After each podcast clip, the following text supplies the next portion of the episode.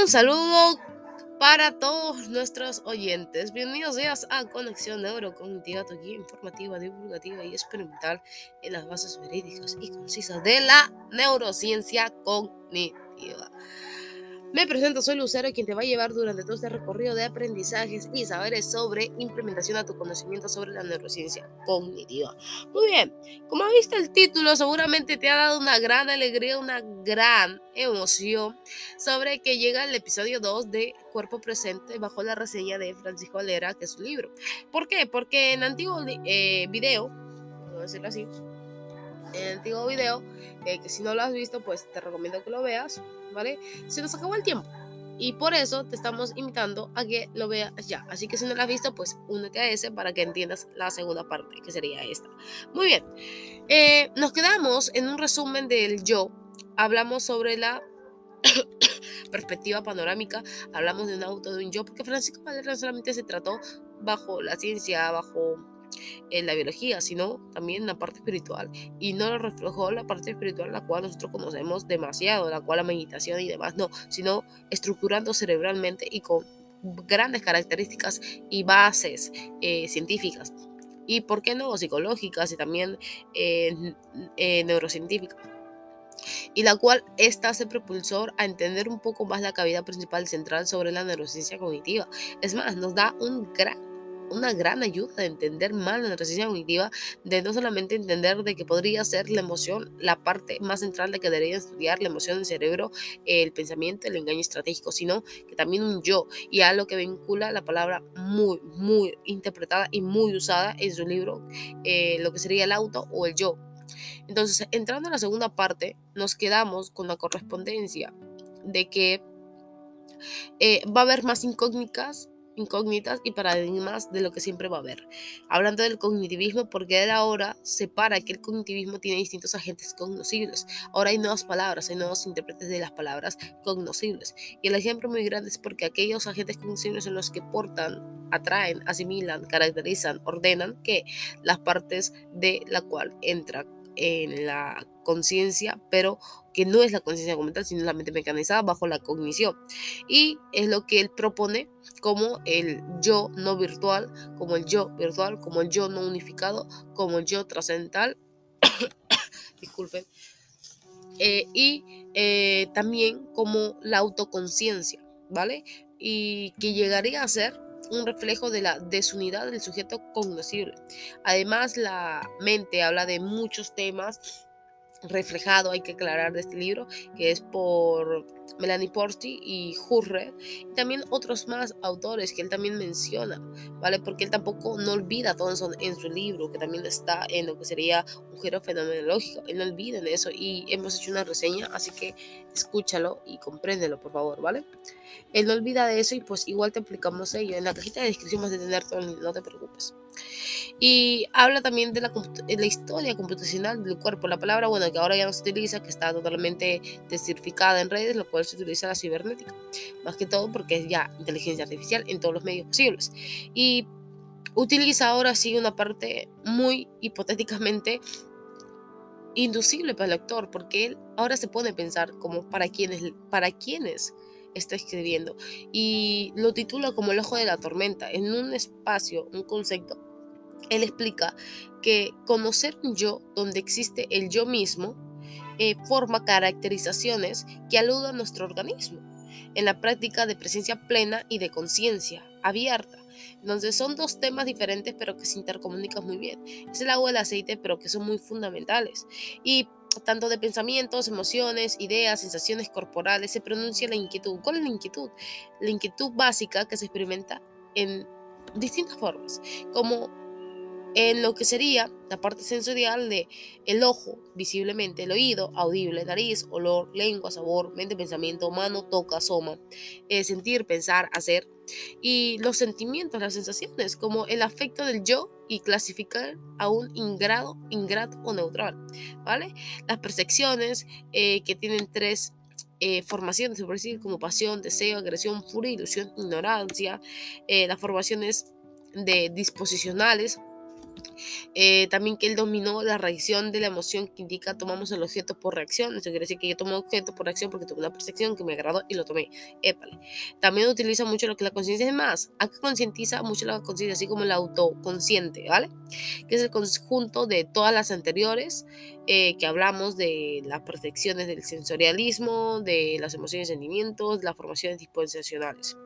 Y él habla sobre el contacto de cada órgano sensorialmente que ayuda a la percepción, o sea que no se trata de la percepción. Notase de los grados que ha contactado la mente y su objetivo. Entonces la mente tiene un objetivo, sí, pero ahora es su objetivo. O sea, denominante particularmente totalmente independiente a la mente. ¿Se puede hacer eso? Claramente que sí se puede hacer eso. Y no solamente que se puede hacer, ya existe, ya se hace. El propio cerebro lo manipula aquello. Y para dar una neutralidad para que entiendas, porque dices acá hay bárbara lucero, es mucho contenido. Eh, y hay contenidos que claramente que me vas a entender completamente y que te dices, no, es que ahora se ha evolucionado. Esto es lo que dijo Francisco Alera, pues no tienes razón. Sí, tienes mucha razón en esa parte y yo naturalmente te doy razón, porque sí, porque lo que habla de la conciencia, pues hay mucho ya, ya sabemos demasiado sobre ella, ¿vale? Y, y no es todo, pero hay partituras, como se dice el refrán, vuelve el pasado y vas a comprender más cosas de las cuales no habías comprendido en el momento que estabas ahí. Igual leer un libro, lees cinco veces, ahora lees seis, vas a, vas a aprender algo. Pero ya lo leíste cinco veces, pero sientes aprender algo nuevo de lo pasado, sí, siempre. Y ocurre lo mismo, ¿vale? No estará en todos hipotéticamente realista ideas y conocimiento fresco en esta parte, pero sí que tiene que ver demasiado, demasiado en la propia eh, reflexión habitual que podemos atribuir bajo la continuidad de que atribuimos bajo lo que es la conciencia y toda nuestra experiencia en el entorno de la conciencia, bajo, por, bajo la teoría de la apariencia total de la continuidad ilusoria que también se le conoce como la vida en la vida, en la vida, bueno, en la ciencia que lo utiliza así filosóficamente, y también cuando admitimos la experiencia, porque acá hablamos mucho de la experiencia, tanto en la acción, no hablamos mucho del conexionismo, pero la experiencia de un yo real, entonces la neurociencia cognitiva también estudia un yo real, sí, claro que sí, que transporta, a, que transporta y transforma a un yo, a un yo que debe ser radicalmente diferente a los agregados, a los agregados a qué me refiero con ello, sino que eh, sería a la percepción trascendental en conciencia a progreso y conexión valorada. ¿Por qué? Porque utilizamos tanto la parte hermenéutica de interpretar y de descifrar una parte muy, muy solemne que sería el esto es así y así se va a quedar. No, porque si tú me dices que uno más uno es cinco, epa, te voy a creer. Sí, te puedo creer porque ahora todo puede ser verdad y tanto todo puede ser inverdad porque la verdad no existe y lo justo, lo bueno y lo malo, y nunca me voy a dejar cansar de hablar. Pero ¿por qué la percepción se vuelve tan volátil bajo la cognición valorada? Porque si tienes estas, no vas a poder ver y hallar la cognición valorada. No vas a ver el núcleo, ¿vale? Y eso tiene que ver mucho con la mente abierta. Y más que todo con un yo, un yo trascendental. Y hay una frase que en su libro demandó mucho mi atención y es esta.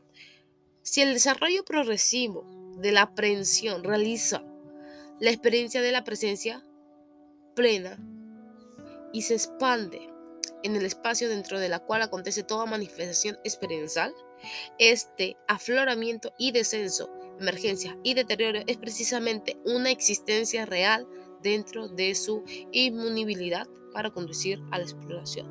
Una frase que claramente es muy, muy cierta, porque actualmente los estudios que se están dando, los proyectos que se están dando, se está dando justamente por conductos bajo la humanidad y que la humanidad se esté dando y se esté aclarando y que se esté eh, llegando más a la neurociencia, neurodesarrollo, neuroaprendizaje, es por solamente un estímulo de la percepción sensorial, más no es porque realmente es una entrega. No, que yo me entrego, mira que utilicé eh, varios cursos, además de que yo tengo mi carrera, estoy acabando, voy a la maestría, muy bien, pero realmente es la entrega me estás confundiendo, es que no te confundo, es que no debe de haber confusión. Es donde ahí parte el desarrollo progresivo, porque no es el desarrollo progresivo de que voy a escalar, sino que es una presión que se realiza por experiencia propia, por experiencia de la presencia plena, que expande el espacio. Porque ahora sí hay que manifestar que la experiencia es parte de un afloramiento y que conduce inmune, eh, inmune inmunibilidad le iba a hacer, pero inmune a la exploración. Hay que tener muy en cuenta todo eso lo que dice Francisco Valera. Por cierto, de que si vas a creer leer los artículos, igual te voy a dejar en la cajita de descripción. No te olvides de eso, porque tengas muy, muy en cuenta lo que te estoy hablando. Seguimos con el libro y él tiene bastantes, ¿cómo te explico? Para que no te equivoques, subtítulos. Para que tengas en cuenta lo que estás hablando, de lo que él estaba, estaba escribiendo y que tengas mejores características de interpretar, ¿vale? Porque ahora sí hay que interpretar y contextualizar. Estos son dos convertientes tipo de emergencia. Él puso así y lo interpretó bajo una representación en la que socialmente se está utilizando. O como muchos dicen, eh, la mente abierta está haciendo a la humanidad mucho más sensible. Pero sensibilidad, ¿por qué? ¿A qué llama sensibilidad? Y es lo que él conoce como el establecimiento simbólico de proceso de pérdida de cualquier símbolo que se degrada. Y es cuando ahí uno degrada símbolos. Imagínate que yo te impongo todo lo que te estoy diciendo, te impongo, te someto, te manipulo en esa parte de imponerte y no como que te impongo como la típica religión hacía y te voy a matar porque no crees. O o en distintas guerras mundiales te impongo y te voy a matar porque tú crees en tal cosa. Es muy bien. En religión y en las guerras, pues prácticamente se han visto los mismos problemas médicos por las mismas cosas, por, la, por el sometimiento, por el adoctrinamiento. No lo estoy haciendo, porque ahí estuviera yo refiriéndome a un símbolo, degradando un símbolo que tienes intérpretemente y yo volviéndome un símbolo de operación distribuida, ¿vale? Para que tú ya no tengas menos potencial y yo tenga equipotencialidad, escúchame, equipotencialidad, y sigo con lo mismo, Dios mío santo, eh, con equipotencialidad, ahora sí, léxico mejor, relativa e inmunidad ante las eh, mutilaciones de los pensares. O sea, no se puede hacer eso. No, porque ahí es un tipo de emergencia. Es como que socorro, ayuda a quien, quien, me, quien me socorre a mí. Y este libro ahora sí parte también ese tema que dice, no solamente estamos hablando acá para divulgar. O sea, soy un loco, sí, pero es un loco con base. Pero ahora queremos decir lo que realmente el cerebro está constituyendo.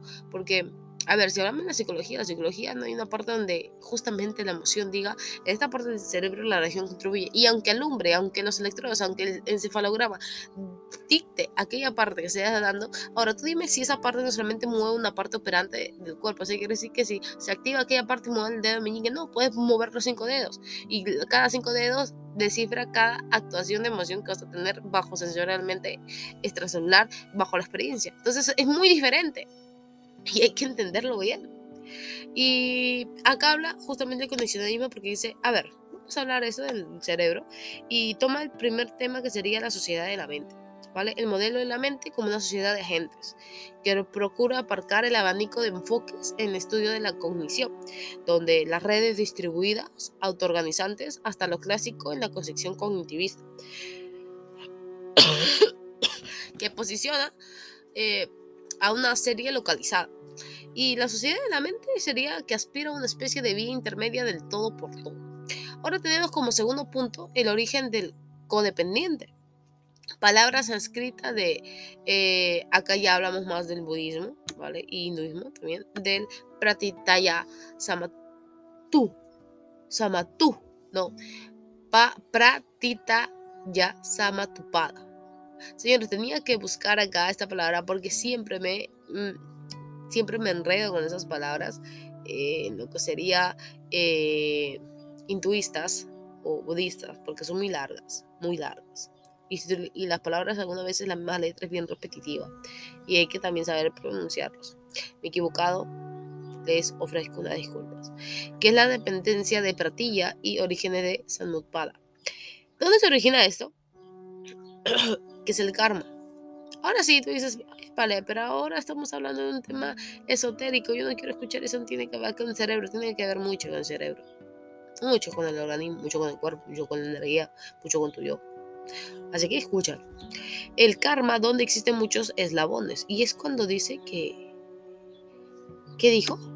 Que había agentes... Agentes ¿qué? Cognitivistas. ¿Dónde? En un posicionamiento clásico bajo serie localizada. ¿Dónde? En la sociedad de la mente. Épale. Épale. ¿Y el karma qué es? Eso. A ver. Y un principal motivo es de que el proceso llegaría a ser de un soporte omnipresente en un fractor mental de la intención. Y seguimos con la intención, y seguimos con un karma, y seguimos con un yo, seguimos con un yo virtual. ¿Vale? Que él habla sobre la combinación de la experiencia humana condicionada. ¿Tenemos experiencia humana condicionada? Claramente que sí. No quiero ir a tal fiestita, no quiero ir a tal matrimonio, a tal bautizo, tengo que ir porque me ha obligado la familia, soy menor de edad y tengo que hacer caso porque si no, ay, ¿en qué lío me mete? Esa experiencia condicionada, monotorizada por alguien, sí. ¿Ocurren muchas cosas? Sí. ¿Vale? También se ocurre mucho por la emoción. La emoción te dirige sin que tengas una persona al lado y que te diga, hey, vamos, vamos, vamos. No, te somete por la culpabilidad, por la negación y por el engaño mismo que ella misma te hace pensar. Entonces estás contribuyendo con un yo. Un yo que puede ser muy hábil, así que puede ser muy hábil, hay que ser más hábil que ellas, ¿no? Y él utiliza eso para que te des cuenta que no solamente es el único estudio de la neurociencia que estudia esto, la neurociencia, ¿no? Que hay muchos estudios, y más que todo, en la, en la, en energía, en, los en el esoterismo, se estudia mucho más esto porque quieren saber verdaderamente y hallar el yo. Es lo que Francisco Valera eh, claramente eh, se inclinó a ese tema porque era totalmente su estudio, ¿no? Porque le encantó, le fascinó y porque dijo, voy, voy a estudiar eso. Y mejor que todo que un biólogo, un biólogo que sabe todas las facciones, las intrigas biológicas. Ahora se va directamente a emplear esa conexión, esa relatividad de conocimiento hacia una vía intermedia. Entonces, también simplifica mucho lo que es el Hayamika. Lo pronuncié bien, epa, bravo, lo pronuncié bien. Que se considera que esta tendencia habitual es la raíz de los dos extremos del absolutismo y del nihilismo. Epa, estamos hablando de nihilismo. análogamente, disculpen, la idea de adaptación de evolución es parte de una hora que podemos apreciar, ¿vale? Tanto en una situación de acción corporizada y de la evolución como deriva naturalmente. Epa, entonces no hay ya una experiencia monotorizada, tanto por un ser o por un propio ser. Y ahí va, la ahí va también la otra fracción, lo voy a leer acá, discúlpenme, y es la intencionalidad de la cognición en términos más pragmáticos.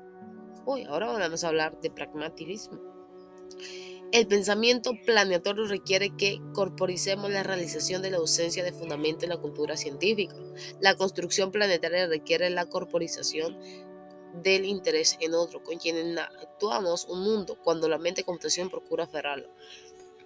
Y ahora sí habla de que no solamente hay que verificar sobre un yo virtual, es muy importante ver un yo virtual. Es más, esto podría ayudar a muchos psicólogos a entenderlo porque habla de una manera muy emergente y muy científica lo que sería la emoción y también esotéricamente. hay que saber esas partes, pero no solamente porque corporizamos el interés con quien actuamos, sino porque realizamos la ausencia de un fundamento de la cultura científica.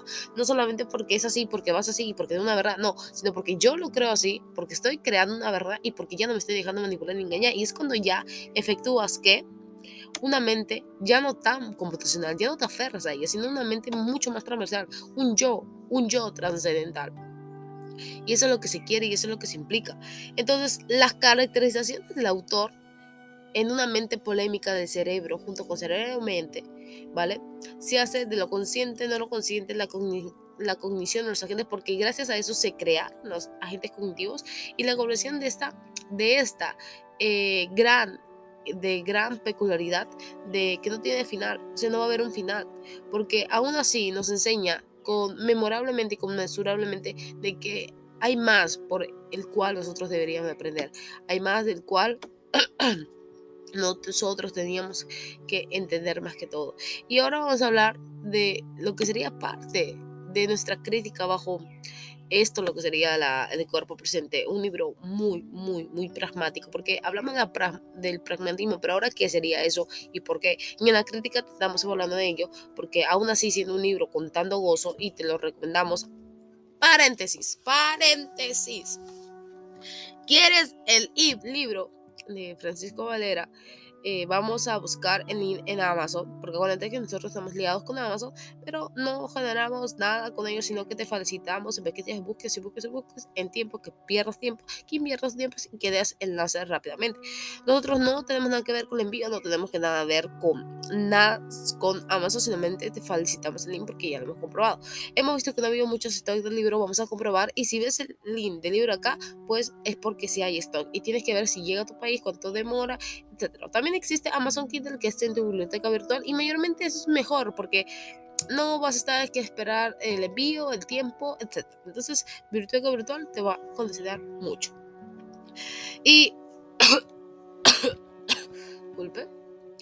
Sí, para lo que estaban preguntando, sí me encuentro un poco mejor. Solamente que, por ende, eh, se me atraviesa tantas, tantas cosas.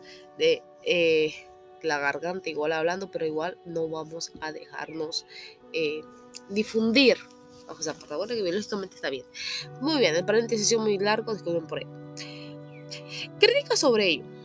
Para comenzar a entender que la neurociencia cognitiva no solamente abarca la parte del cerebro, sino un yo, un yo transversal, también hay que saber por qué está un yo y cuál sería tu yo. Con la introspección, la típica introspección de los eh, generadores de contenidos por marca personales que son psicólogos, psiquiatras, que está muy bien, pero no solamente en esa conversión, no en libros motivacionales o disciplinarios, no, en libros que vienen, que no son convencionales, libros que son detalladamente eh, difíciles de comprender, te van a ayudar a sostener una gran postura bajo un yo, no solamente con tu mente científica, porque esa la vas a tener que degradar un poco en estos momentos, sino con tu mente de un yo virtual, con tu mente de agentes cognoscibles que puedan elegir y puedan configurar mejor de lo que podría ser.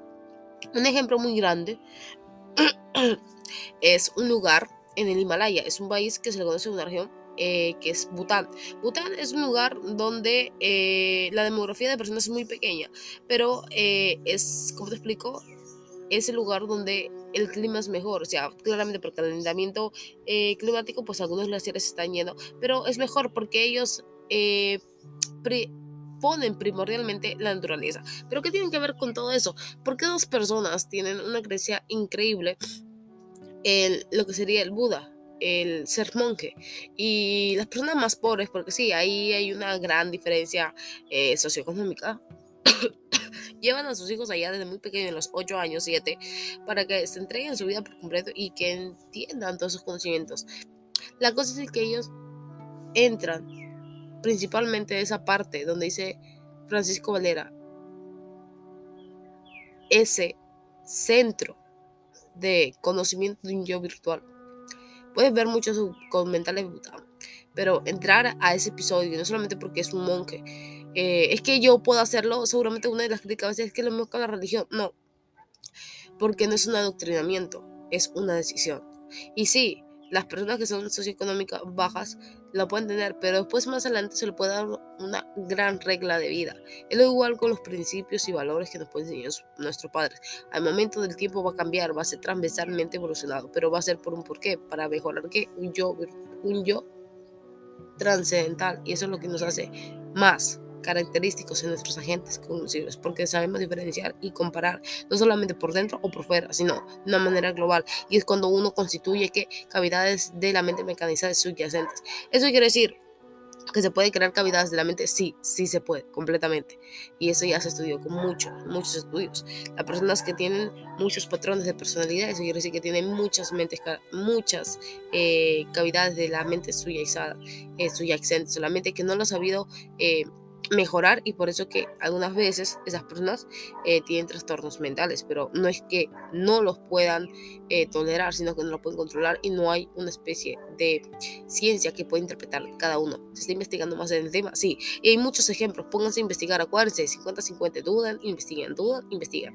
Y como siempre, el tiempo nos dice que ya se va a acabar todo este video, espero que les haya gustado, guarden la parte 1 desde la parte 2 y nos puedes seguir en todas nuestras redes sociales, en Pinterest, en la página de Facebook, en el grupo de Facebook, en la comunidad, en nuestro blog, en nuestro sitio web donde está la academia, asesorías, contratos, nuestro Gmail te vamos a dejar acá solamente para contratos. Si quieres apoyar a todo el equipo que está trabajando acá en donaciones para que te dé este contenido, pues también vamos a dejar acá el link. Si quieres recibir notificaciones directamente en Gmail de cualquier noticia de sobre nosotros, eh, puedes suscribirte y ahí te va a llevar en tu stand todo lo que serían los correos electrónicos de conexión neurocognitiva. Tienes el blog con tantos los artículos. Muy bien. Y también Anchor y también podcast, que es el mismo Anchor. Y YouTube, depende de dónde nos estás escuchando. Muy bien, eso ha sido todo por el día de hoy. Espero que tengas un gran día si lo estás comentando y si lo has terminado, pues que tengas unos dulces sueños. Hasta luego.